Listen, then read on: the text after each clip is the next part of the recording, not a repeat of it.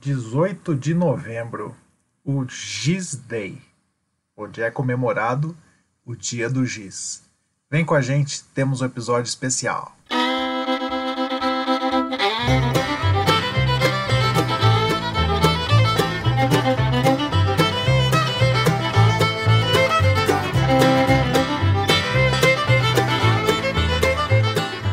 Inteliagro Podcast. Inteligência agrícola no seu dia a dia. O podcast para você que é profissional ou que quer conhecer mais da agricultura digital.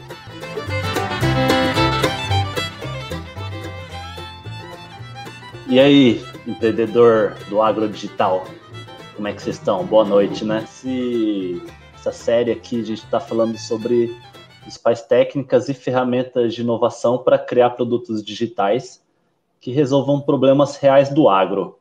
É, eu sou o Fábio Cuno, eu sou CEO da Passo Sempre Verde, que é uma startup que ajuda pecuaristas a fazer o manejo de pastagens através de dados e também sou gestor de inovação de uma propriedade agrícola.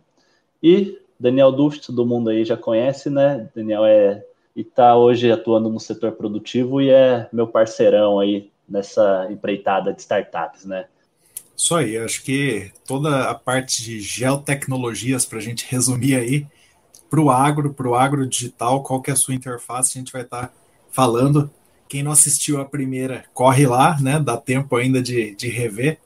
E esteja pronto aí para na próxima meia hora a gente falar desse assunto de hoje, que é o famoso SIG, também conhecido como GIS, GIS, ou seja lá como você conheceu, né, Fabião? Aí, é, então nessas próximas, hoje e nas próximas duas, né, a gente está focando bem nesse assunto aí, que é uma ferramenta super poderosa aí para para gestão de propriedades agrícolas. E hoje a gente vai tentar desmistificar um pouco esse assunto, né? Eu acho que, pelo menos para mim, como engenheiro agrônomo, é um, um certo tabu aí, um pouco de.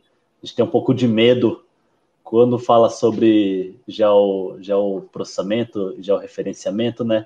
Mas que, na verdade, aí, com essa convivência com o pessoal aí da agrícola, não tem nada de, de bicho-papão, né? Então, é, a gente usa, aqui na propriedade, a gente usa muito mapas, né? Tem muitas ferramentas que estão disponíveis aí já atualmente que facilita a gestão de propriedades, né? O mapa, na verdade, ele é uma, uma forma muito simples, né? Muito fácil de você enxergar os números da sua fazenda é, de uma maneira espacializada, né? Acho que a gente pode resumir bem uh, o, o geo, geo, geotecnologia com isso. Ele serve tanto para parte de escritório, né? Quando na verdade a gente vai produzir esses mapas dentro do escritório, quando a gente leva esses mapas para o campo, né, para ver o que está acontecendo lá, é, muita muita mágica acontece, né?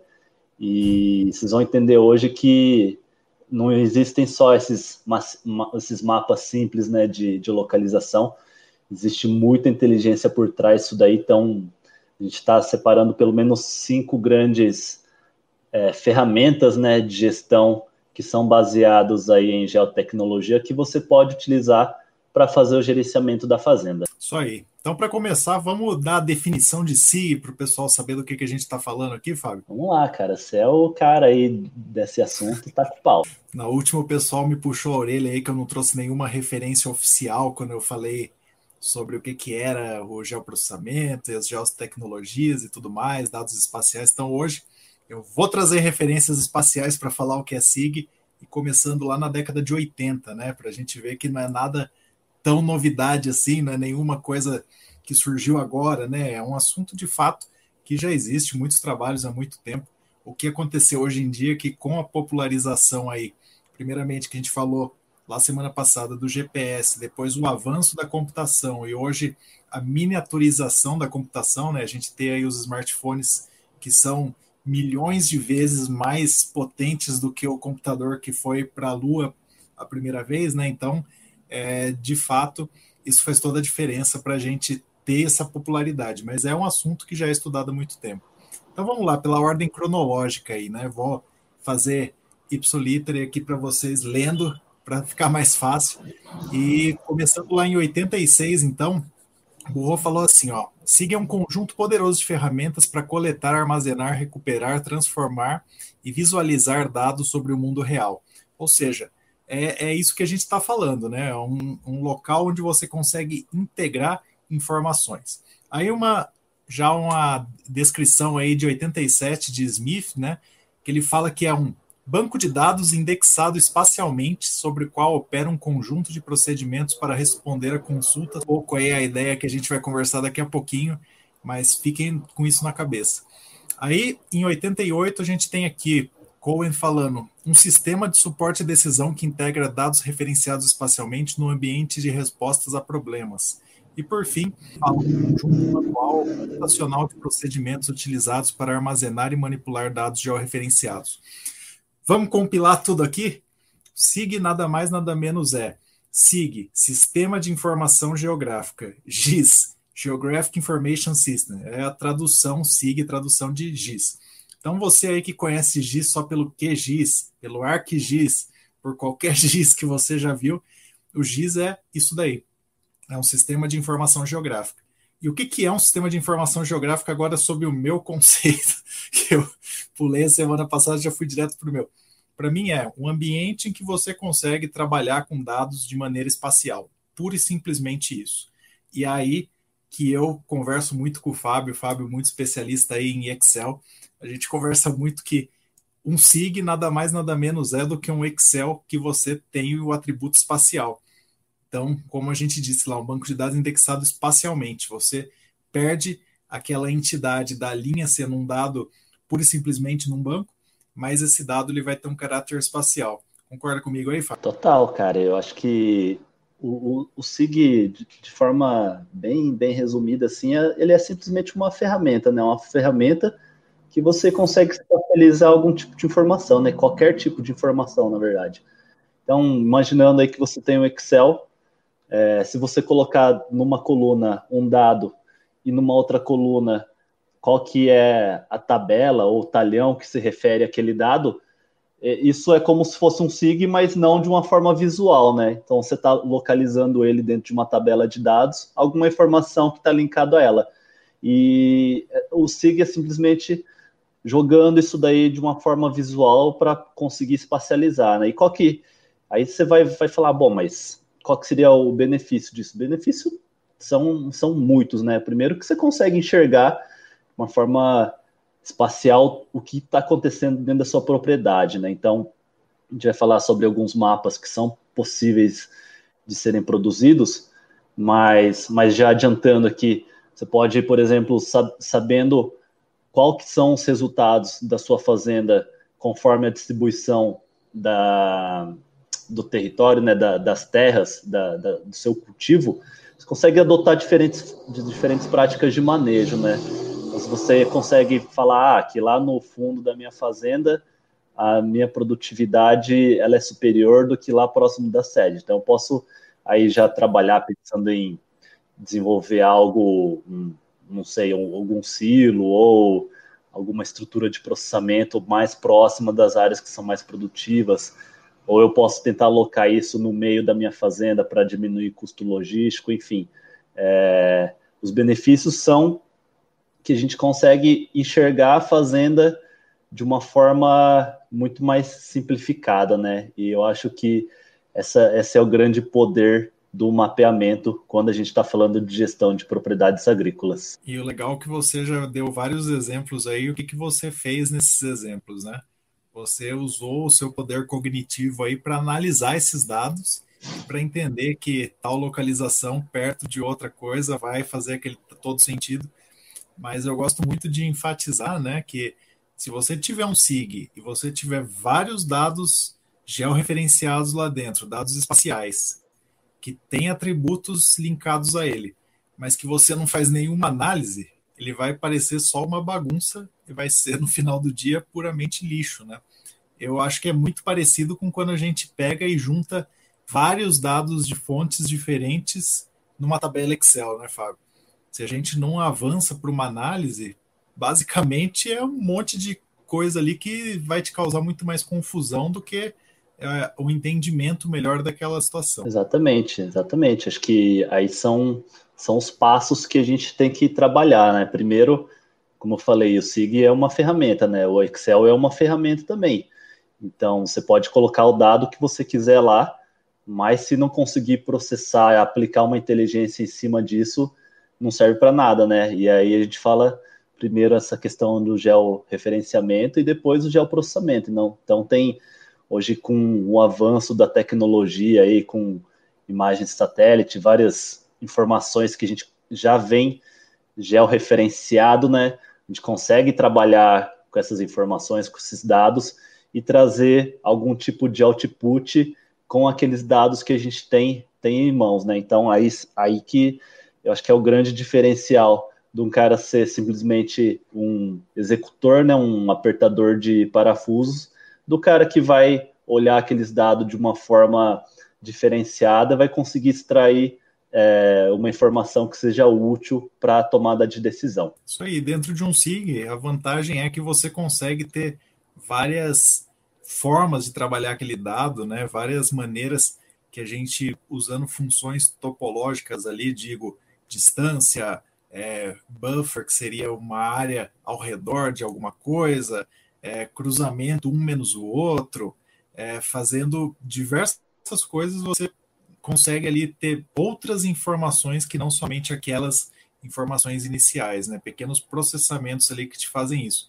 Mas até mesmo, eu acho que algo bastante parecido com Excel também, ainda continuando nesse assunto, que eu acho muito legal isso da, dessa coisa, porque Excel todo mundo conhece, né? Todo mundo é obrigado a mexer com ele, então é muito fácil de visualizar. Imagina quando você tem um punhado de dados ali no Excel e você não precisa fazer nenhuma análise muito profunda, mas você vai ali e constrói um gráfico, você vai ali e constrói uma tabela. É, é uma forma muito mais simples de visualizar aqueles dados, né? Você está fazendo um empacotamento dela numa forma que visualmente ela fica fácil de compreensão de todo mundo. Eu acho que isso é quando você constrói um mapa, né? Você usa os seus dados espaciais e você coloca aquilo preso no tempo. O mapa é simplesmente uma figura num tempo parado ali que ele vai transmitir aquela informação que você quis colocar ali. Mesma coisa de um gráfico, né? Existe, obviamente, gráficos dinâmicos e tal, mas quando você constrói um gráfico, você está pegando dados e está colocando aquela informação. O dinâmico só vai atualizar quando você colocar lá atualizar. É a mesma coisa de um mapa, ele só vai atualizar se você atualizá-lo, né? Então eu acho essa coisa aí muito legal de você não necessariamente precisa saber muitas coisas e criar é, excessivamente aí funções que vão cruzar dados e tudo mais espaciais. Às vezes simplesmente de você colocar ali o pontinho da sede da fazenda e da onde está o corpo d'água já vai te dar toda a informação que você precisava, sem você ter que medir a distância, sem você ter que ver qual que é a diferença de cota ou qualquer coisa do tipo, né? Pura e simplesmente visual. Concorda aí que o Excel também tem essa semelhança aí com o SIG, Fábio?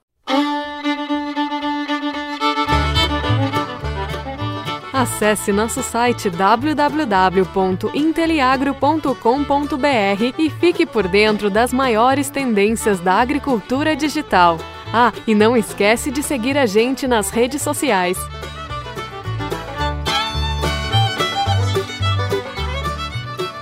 O Excel é o Excel ele, ele é mais, acho que ele é mais comum a todos, né? Então as pessoas costumam, gostam mais de trabalhar com Excel, né? É, até o Excel é uma ferramenta é muito poderosa também, inclusive a gente consegue até fazer mapas dentro do Excel, e eu, eu vejo o SIG como sendo algo que, que as pessoas ela, elas têm medo de, de, de, procurar aprender, né? E lembro até de alguma das, de uma das lições lá que eu tive na minha graduação, que um professor falou que o Excel, o SIG, saber custos e estatísticas são quatro atributos básicos que todo agrônomo ou quem trabalha com agrárias deveria saber. E o SIG, na verdade, ele é, é, algo que é muito simples, não é simples, né? Ele é, é algo que todo mundo pode aprender. E se você consegue trabalhar com essa ferramenta, você já fica aí a quilômetros de distâncias em relação à sua concorrência, né, cara? Você consegue trabalhar com elaborando relatórios muito mais bem, bem elaborados, né? Você consegue eh, aumentar demais a sua área de atuação e eu vejo que a maioria dos, dos agrônomos aí, meus colegas, eles têm, têm muito medo de começar a atuar nessa área porque imagina que é algo que é muito complexo e que na verdade não, é, é, é uma crença muito limitante, né? Eu tenho um outro chute ainda falando nisso daí, é, linkando com o Excel ainda que eu adorei esse assunto. Imagina você tendo que mexer lá no BR Office, no Open Office e tendo que começar a aprender a mexer em tabelas por lá. Não ia ser muito mais difícil? O que, que você acha? Não seria de fato um desafio? Você começa já aprendendo a mexer no Excel, que é uma ferramenta desenvolvida para ser fácil de você entender, para ser user-friendly, para você ter uma comunidade por trás que desenvolve coisas ali, para você ter essa interação. Então, o que eu enxergo, que muitas vezes, talvez, as pessoas começam trabalhando com SIGs que são difíceis de manusear. Né? A gente, quando está lá na graduação, lá a gente tem acesso ao famoso Spring que o Imp fez, que ele é muito bom, mas bem difícil de mexer. O QGIS, lá no início dele também, ele era bem difícil de mexer. Hoje em dia ele está mais fácil ali. O ArcGIS é aquele cara que é caro pra caramba, mas é fácil de mexer, só que nem todo mundo tem acesso. Então eu acho que ele é o cara parecido com o Excel. E hoje eu acho que uma vantagem muito grande que a gente tem são das plataformas online. Você consegue ter um SIG no ambiente online, por exemplo, um Google Earth. Um Google Earth é um SIG. Ele pode não ter processamentos ali, mas ele consegue empilhar dados de maneira muito simples, muito fácil, né? Então, e, e ele tem essa coisa visual porque você sabe mexer nele, você é, é, ele foi criado para isso. O Google quis criar de uma maneira que você conseguisse mexer nele facilmente. Então, o, o meu chute é, é esse. Eu acho que muita gente tem um pouquinho de medo porque acha que vai ser difícil, mas a partir do momento que você domina um, você domina todos. Só vai trocar um botão de lugar, alguma coisa assim, mas você sabendo os conceitos básicos de um, do jeito que os dados são colocados ali, você vai dominar todos eles. Então, é, eu acho que esse é o nosso recado aí, né, Fábio? o, o SIG ele está aí para ser usado para fazer esses mapas, que é para isso que ele serve, né? Para que, que serve o SIG no agro digital? Vamos dar um exemplo aí, pessoal? Vamos lá. É, então, saindo um pouco, não saindo, né, mas um complemento. Até agora a gente está falando sobre georreferenciamento, vamos avançar para a parte de geoprocessamento, né? Acho que tem cinco mapas principais aí que a gente consegue dá como aplicação do SIG, né? É, a primeira, que talvez seja um pouco mais, mais simples, assim, a gente fala de mapa de localização, né? Isso daí é, é o que a gente vem falando até agora, né? Então, você vai pegar uma fazenda, é, dentro dessa fazenda você, você, vai conseguir dividir ele e localizar simplesmente lá onde vai estar sua sede, onde vai estar seus corpos d'água, uh, onde que vai estar a distribuição dos talhões, enfim, a localização das estradas. Acho que isso é algo que toda a, faz, toda a fazenda deveria ter, deveria ser um primeiro passo.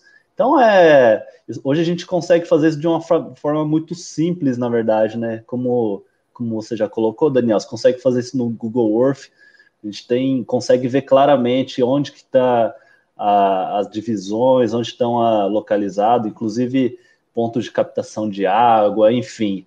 A gente tem um detalhamento muito grande e você não precisa mais ter um GPS, a não ser que você precise de uma precisão muito grande, né? Você consegue fazer isso até com o celular. Você vai lá no campo, se você não conseguir enxergar na imagem, você vai lá no campo, coleta aquele ponto e você joga isso depois dentro de uma ferramenta que processa, né?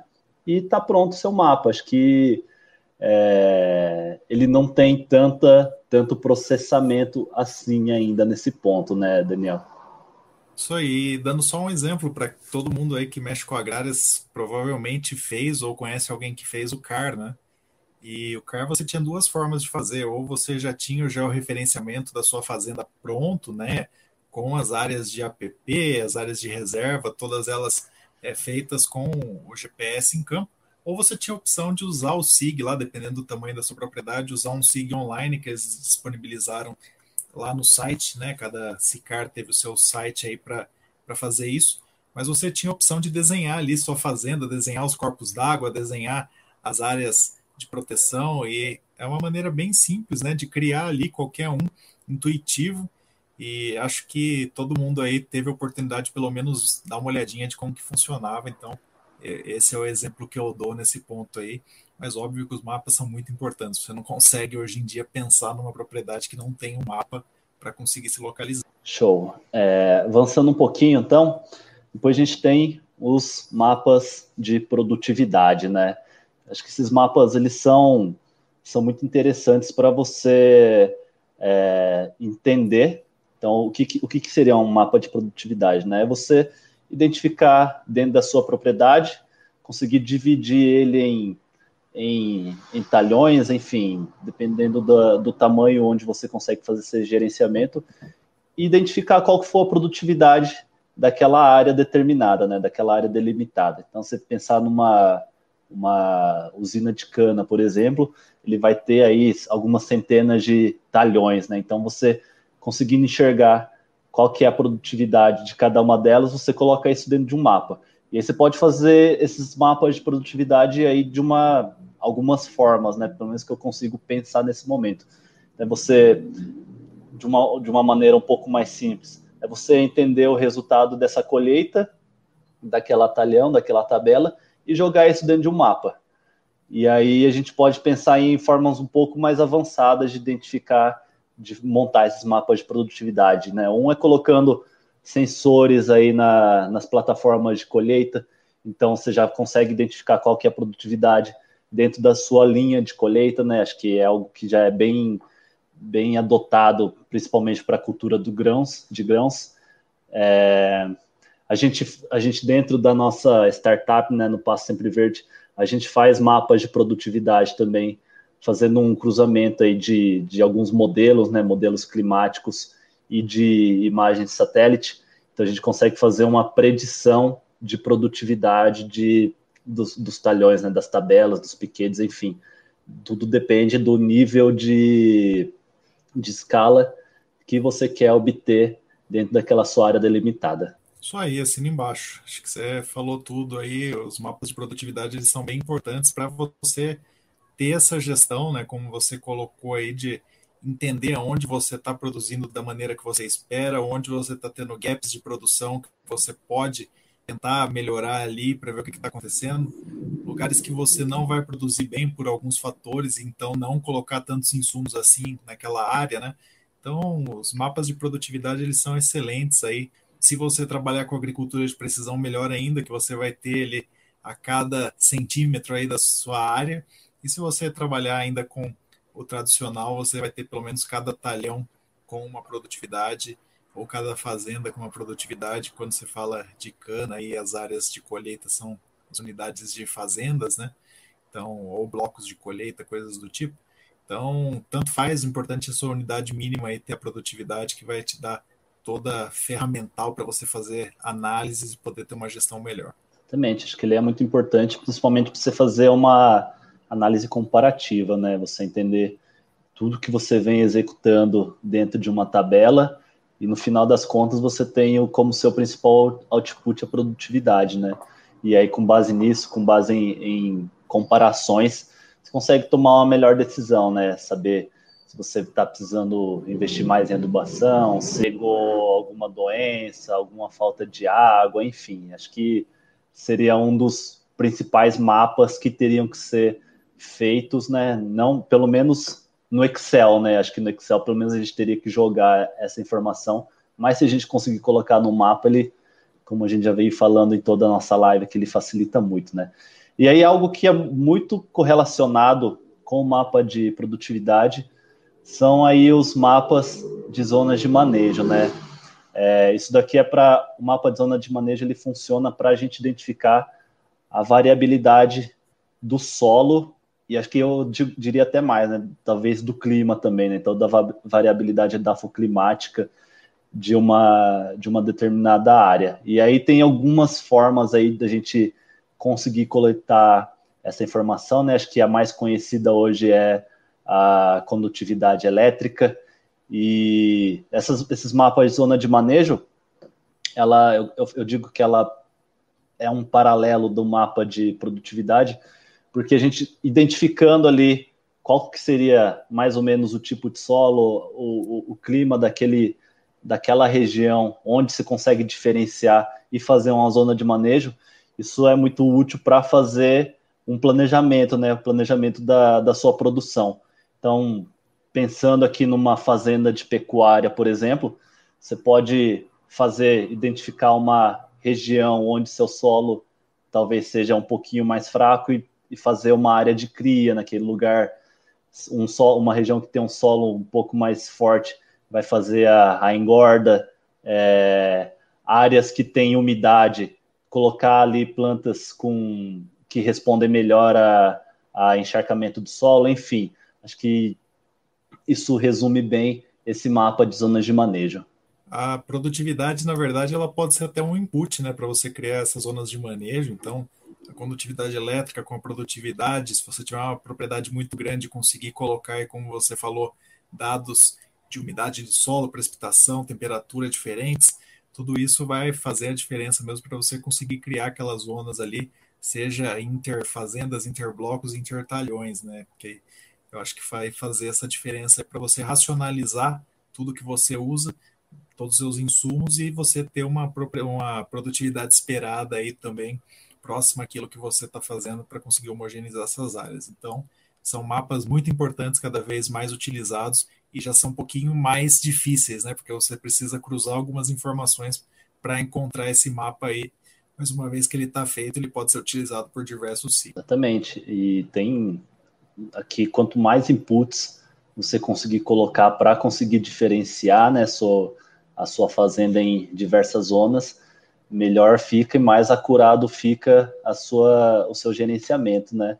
A gente pode até usar aqui mapas de imagens de, é, de NDVI, né, de reflectância, enfim, alguns outros inputs que podem ser utilizados para gerar esses mapas de zonas de manejo.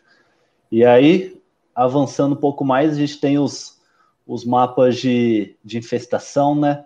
Então, esses mapas são para a gente conseguir diagnosticar alguns blocos ou níveis de infestação aí de pragas, doenças, plantas daninhas, para conseguir fazer aí um, uma gestão de aplicação de insumos de uma forma mais, mais específica. E aí uma coisa que você falou semana passada, né, de usar geoestatística, é, vários exemplos dele você consegue utilizar, por exemplo, se você usa iscas, né, se você usa é, alguma forma de capturar insetos ali e através da, da, do que tinha ali naquele, naquele local você extrapolar para o todo, né, você vai ter que usar ferramentas de geoestatística que te mostra o que, que você vai ter entre uma armadilha e outra, né, então que, que existe entre essas duas armadilhas, a geoestatística vai poder falar para você. Então, uma ferramenta outra de geoprocessamento que pode ser utilizada aí, seu input vai ser ali latitude e longitude, quantidade de machos, por exemplo, latitude e longitude, outra quantidade de machos ali, e nessa distância aqui você vai ter a quantidade intermediária entre eles ali, sempre respeitando o melhor interpolador possível para cada caso, né? é, nunca saí usando crigagem em todo lugar, é, só dando um, um, um, ponto de atenção aí, porque a gente sabe que nas agrárias muita gente sai usando só a crigagem, acho que é isso, mas usando a geoestatística de maneira correta, ela pode sim ser muito boa, principalmente para esse tipo de informação, e dessa maneira você também consegue racionalizar mais insumos, né, aplicando no local correto e não deixando de aplicar em alguns locais também. Então, acho que super importante esse tipo de mapa cada vez mais utilizado com agricultura de precisão, vai ser mais e mais e mais. Esses, esses, mapas de infestação, na verdade, eles têm uma série de formas de você conseguir coletar, né? Hoje, talvez o que seja mais palpável, mais palatável pessoal que não tem muito contato são os drones, né? Hoje você consegue fazer voos com drone onde a, a os, o, os pixels, né? O, a definição das imagens elas são muito, muito, muito mais precisas. E aí você fazendo um, um voo em cima dela, você consegue identificar pontos aí onde, onde as plantas elas estão com algum, algum certo tipo de deficiência. Enfim, hoje também, é, como você já colocou também, tem muitas iscas, né? Muitas startups estão trabalhando com isso. identificando onde estão as regiões com maior, uh, maior população de, de pragas. É, hoje também existem alguns modelos agroclimáticos né, que já conseguem prever a ocorrência de determinadas pragas e, e o aparecimento delas. Então, são alguns exemplos aí de, de aplicação de, de mapas de, infestação. E aí, dando o último mapa que a gente é, vê de grande importância aí, são os mapas de aplicação, né? Então, talvez seja algo é, é, sequencial aí os mapas de infestação. Os mapas de aplicação são utilizados aí principalmente na, na agricultura de precisão, né? Então, vai ter que ter alguma combinação aí de software e hardware, né? Algum sensor, pode ser sensores, podem ser equipamentos que, que, que estejam acoplados a alguma ferramenta de agricultura de precisão, onde você vai colocar os insumos onde eles realmente são, são necessários. É como a gente queria dar um exemplo de cada, que a gente deixou esse para pensar, vamos pensar em plantas daninhas, né? Que você tem que localizar elas ali e com agricultura de precisão você consegue aplicar nesses locais. Então seria um mapa que você usa algum atributo para mapear essas plantas.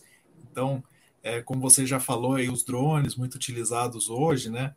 Você começando talvez aí com uma imagem de satélite para te mostrar maior pressão e aí e nessas imagens de maior resolução e você localizando esses pontos aí você consegue daí fazer uma aplicação de diversas maneiras, pode ser através de uma máquina que consegue fazer corte de seção para aplicar no local correto, seja um drone hoje em dia, ou sei lá, um avião que consegue desligar e ligar muito rapidamente se você tem uma grande mancha aí. Então, são diversas maneiras. A agricultura de precisão vai precisar cada vez mais desses mapas e indo para um pouco mais geral, né? Você trabalhando ainda com a agricultura tradicional, ter pelo menos ali entre seus talhões o que, que você vai aplicar em um e outro para você ver onde tem a maior pressão ano após ano e aí conseguir fazer uma gestão um pouco mais fácil aí de tudo isso. Isso aí, acho que tá dado o nosso recado, né? Cinco tipos de mapa aí que podem ser utilizados, todas elas são bem, ah, bem confiáveis, né? Estão bem estabelecidos e acho que isso eles ajudam, ajudam demais aí no gerenciamento de qualquer fazenda, né? Seja ela de pecuária, seja agricultura, enfim, o que for. Ainda mais que a gente está falando de, de agricultura, né? De, de, de campos, de grandes áreas. A gente conseguir enxergar isso numa folha de papel, acho que traz muitas, muitas vantagens, né? Você consegue habilitar diversas partes do seu cérebro aí, consegue processar isso, consegue trazer uma um benefício cognitivo muito grande. Eu acho que todo mundo aí que trabalha com agrárias deveria aprender a mexer com SIG, porque faz muita diferença no gerenciamento. E fazendo um wrap-up aqui, né, que a gente falou de como usar o SIG para fazer a utilização dele em agricultura digital, eu acho que eu não vejo aplicações de agricultura digital que não utilizem a localização, quando a gente está indo agora para o digital, a gente quer cada vez mais ser específico. Para ser específico, a gente precisa localizar, e para localizar, a gente vai ter que usar um SIG.